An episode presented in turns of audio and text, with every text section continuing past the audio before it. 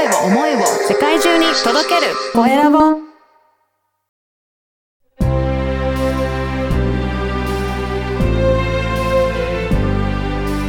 経営者の志こんにちは、コエラボの岡田です。今回はビジネスコーチ、NLP トレーナーの森山博光さんにお話を伺いたいと思います。森山さん、よろしくお願いいたします。よろしくお願いします。まずは森山さん、自己紹介からお願いいたします。あはい、ありがとうございます。えっ、と、福岡県で、えービジネスコーチ、NLP トレーナーをしております、えー森山博光です。よろしくお願いします。はい、よろしくお願いいたします。この NLP というふうに入ってるんですが、これ NLP っていうのはどういったものなんでしょうかね？はい、ありがとうございます。えっ、と、NLP はですね、あの、神経言語プログラミングといって、えーもともとアメリカのセラピーの現場で開発された、まあ、一種の心理技術です。は。はいい。で、まあ、ベースは心理学とか脳科学とか、言語学とか神経学みたいなものがベースになってるんですけども、はい。えっと、まあ、脳の、脳と心の取扱説明書って言われていて、はい。まあ、人の、えー心とか、うんえーあと人の行動とかですね、人をこう変容させていく、変えていくことができる技術と言われてます。はい。でですね。はい。まあ、誕生してからもう50年以上経ってるんですけども、まあ本当にあの知ってる方は知ってて、えっ、と、例えばアメリカの大統領がスピーチで使ったりとか。オリンピック選手が自分の成績を伸ばすために使ったりとか、はいそうなんですね。あと有名な、まあ、起業家とか経営者の方とかコンサルタントの人が活用してたりっていう、まあそういうものですね。はい。じゃあやっぱり自分の心とかそういったところをうまくなんだ活用するために必要はない技術になってくるっていうことなんですかね。そうですね。はい。へあの、大きくですね、えっと、5つぐらい、その、まあ、特徴というか、まあ、効果があって、はい。一つは、えっと、その、自分とのコミュニケーションを強化する、まあ、自己コントロールの技術ですね。うん。それが一つ目。で、二つ目が、えっと、他者とのコミュニケーションですね。はい。相手とのコミュニケーションを、まあ、良くしていく技術。はい。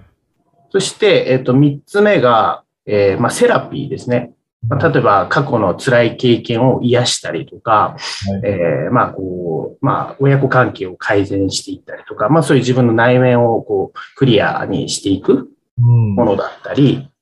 で、あとは、えっ、と、その発信力ですね、影響力を高めて、まあ、スピーチしたりとか、えーまあ、そういう、えーところに活かしていく。うん。で、あと一つは、えっ、と、そうですね、目標達成とか、まあ、そういうこう自分を成長させていくような、はい。そういうところに活用したり。うんあまあ、もっといろんなあの効果があるんですけど、大体大きくはこの5つかなと思います。はい。まあ森山さんはこういった NLP を使って、えービジネスをもっと成長させるように、経営者とかに、えーサポートさせ、されていらっしゃるということですかね。そうですね。はい。まあ、主に、まあ、私は、えっ、と、ビジネス分野に特化して、えっ、と、起業家さんですね。これから起業したいという方だったり、まあ、起業して、だいたい3年以内ぐらいの方はい。とか、あとは、えっ、と、会社の経営者さん。まあ、主に、まあ、私の場合は10名以下のうんえー会社の経営者の方に対して、まあ、この技術を活用していただいて、で、えー売り上げを上げたりとかですね。あとは、えっ、と、その、社員さんとか、まあ、えーチームメンバーの能力を引き出したりとあかー、チーム作りですね。はい。それと、あと、ご自身の、えーご自身の、まあ、成長とか、うん問題解決に、あの、活用していただくような、えーコーチングをやってます。ああ、そうなんですね。はい。これ、もともとは森山さんは、どうしてこの、えーコーチングあ、ビジネスコーチやろうとされたんでしょうかね。あありがとうございます。はいえっ、とですね、なんか、まあ、流れというか、きっかけだったのは、その、えっ、と、独立が理由なんですよね。きっかけというと、はい。はい。もと私はですね、あの、大学卒業してから、まあ、一度、その、まあ、仲間と起業した経験があって、まあ、5年ぐらいやってたんですけど、はい。で、まあ、あの、まあ、授業自体はですね、そこそこうまくいってたんですけど、人間関係がうまくいかなくて、そうなんですね。そうなんですよ。で、まあ、こう、辞めてしまいまして、うん。で、それですごい、あの、まあ、こう、人生、まあ、お先真っ暗みたいな状況になって、うんはい。当時、あの、30歳ぐらいだったんで、はで、い周りはみんな、その、就職して、まあ、いい会社にね、うん。あの、大きな企業とかに入って、まあ、それなりに、こう、キャリアを積んでいってる中、まあ、自分は30歳で何もないっていう、あはい。まあ、辞めた時散々な状況でしたから。で、あもうすごい出遅れた感もあって、あもう人生も完全に負け組だな、みたいな。いや、結構辛い時期だったんですね。はい、じゃあ本当辛くて、で、もう自暴自棄になって、で、まあ、ちょっと、なんかこう自分のリセ人生をリセットするために、なんかこう、まあ、夜の世界で働いてみようかなって言って、あのう、んまあ、福岡にキャあの、中洲っていう、あの、繁華街があって、そこで、あの、ボーイさんをやったんですね。あの、キャバクラで、はい。あの、まあ、いろいろ、あの、お客さんのお世話したり、あの、女の子のお世話する係なんですけど、うん。まあ、そういうことをやったりしてたんですけど、まあ、それでもやっぱり半年ぐらいやってると、まあ、これでいいのかなと思って、うん。思ってしまって、で、その時にちょっと、まあ、知り合いが、がですね、あの、えーまあ、その転職をする、まあ、その親友なんですけど、その親友はが転職するっていうのがきっかけで、その、えー前職に、あの、入ることができて、まあ、その、親友がその会社に転職をするから、あの、俺もそこ行きたいみたいな、なんかわけのわからないことを言い出して、はい。で、その、まあ、親友が、まあ、きっかけを作ってくれて、えー。で、まあ、拾っていただいたっていうのが、その前職だったんですよね。うん。で本当前職は、あの、まあ、コンサルティングをする、税理士とか会計士の方に、はい。あのコンサルティングをする会社で、まあ、仕事はすごく楽しくって、うん。まあ、やりがいがある会社だったんですけど、やっぱり、その、挫折した思いがずっとこう消えなくてですね、はい一回やっぱりなんかその企業でチャレンジしたいなっていう思いがずっと残っていて、で、まあ、それが、まあ、気づいたら10年経ってたんですよね。うんはい。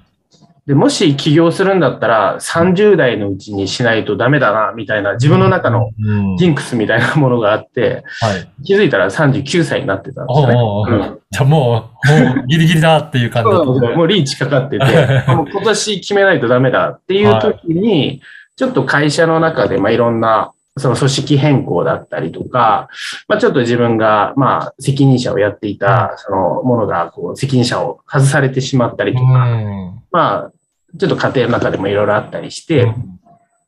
で、それをきっかけに、あ、ちょっと転職しようかな、みたいに思ったはい。ことがあって、で、こういろんな、その、まあ、セミナーに行ったりとかですね、うん人に会ったりしてる中で、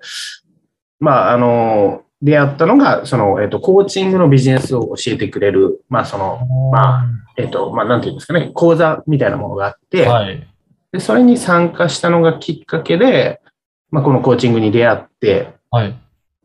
で、えーそのコーチングを、まあ、その副業としてやってみませんか、うん。うん、いう内容だったんですけど、で、それで副業をやって、で、結果が出たので、そうなんですね。はい。はいうんそれで、あ、これを仕事にして生きていこうと思って、まあ、その、えーそれをきっかけに、まあ、起業して、まあ、そのコーチング業を始めたっていう。そうなんですね。はいじゃあ、これ、起業してというか、はいで、コーチングに出会って、やってみたときには、もう、これだっていうような感覚があったんですかね？そうですね。あの、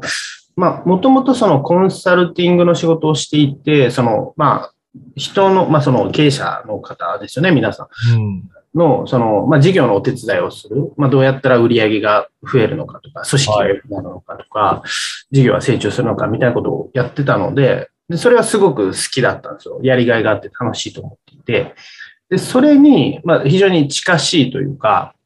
あの、取るアプローチはちょっと違うんですけど、まあ、コンサルティングっていうのはどっちかというと、そのやり方とか方法にフォーカスするんですけど、うんまあ、コーチングっていうのはその人の内面、心の方にフォーカスするので、取るアプローチは違うんですけど、まあ、その目的ですよね。うんまあ、お客様のその事業の成功とか、あの成長っていうところでは一緒なので、はい。そこでなんかその、まあ、こう、ね、目的は一緒で違う、全く違うそのアプローチの仕方を、あの、知ることができた。うん。っていうので、まあ、しっくりきたっていうのと、あと、やっぱり、あの、人が変わるんですよね。うん。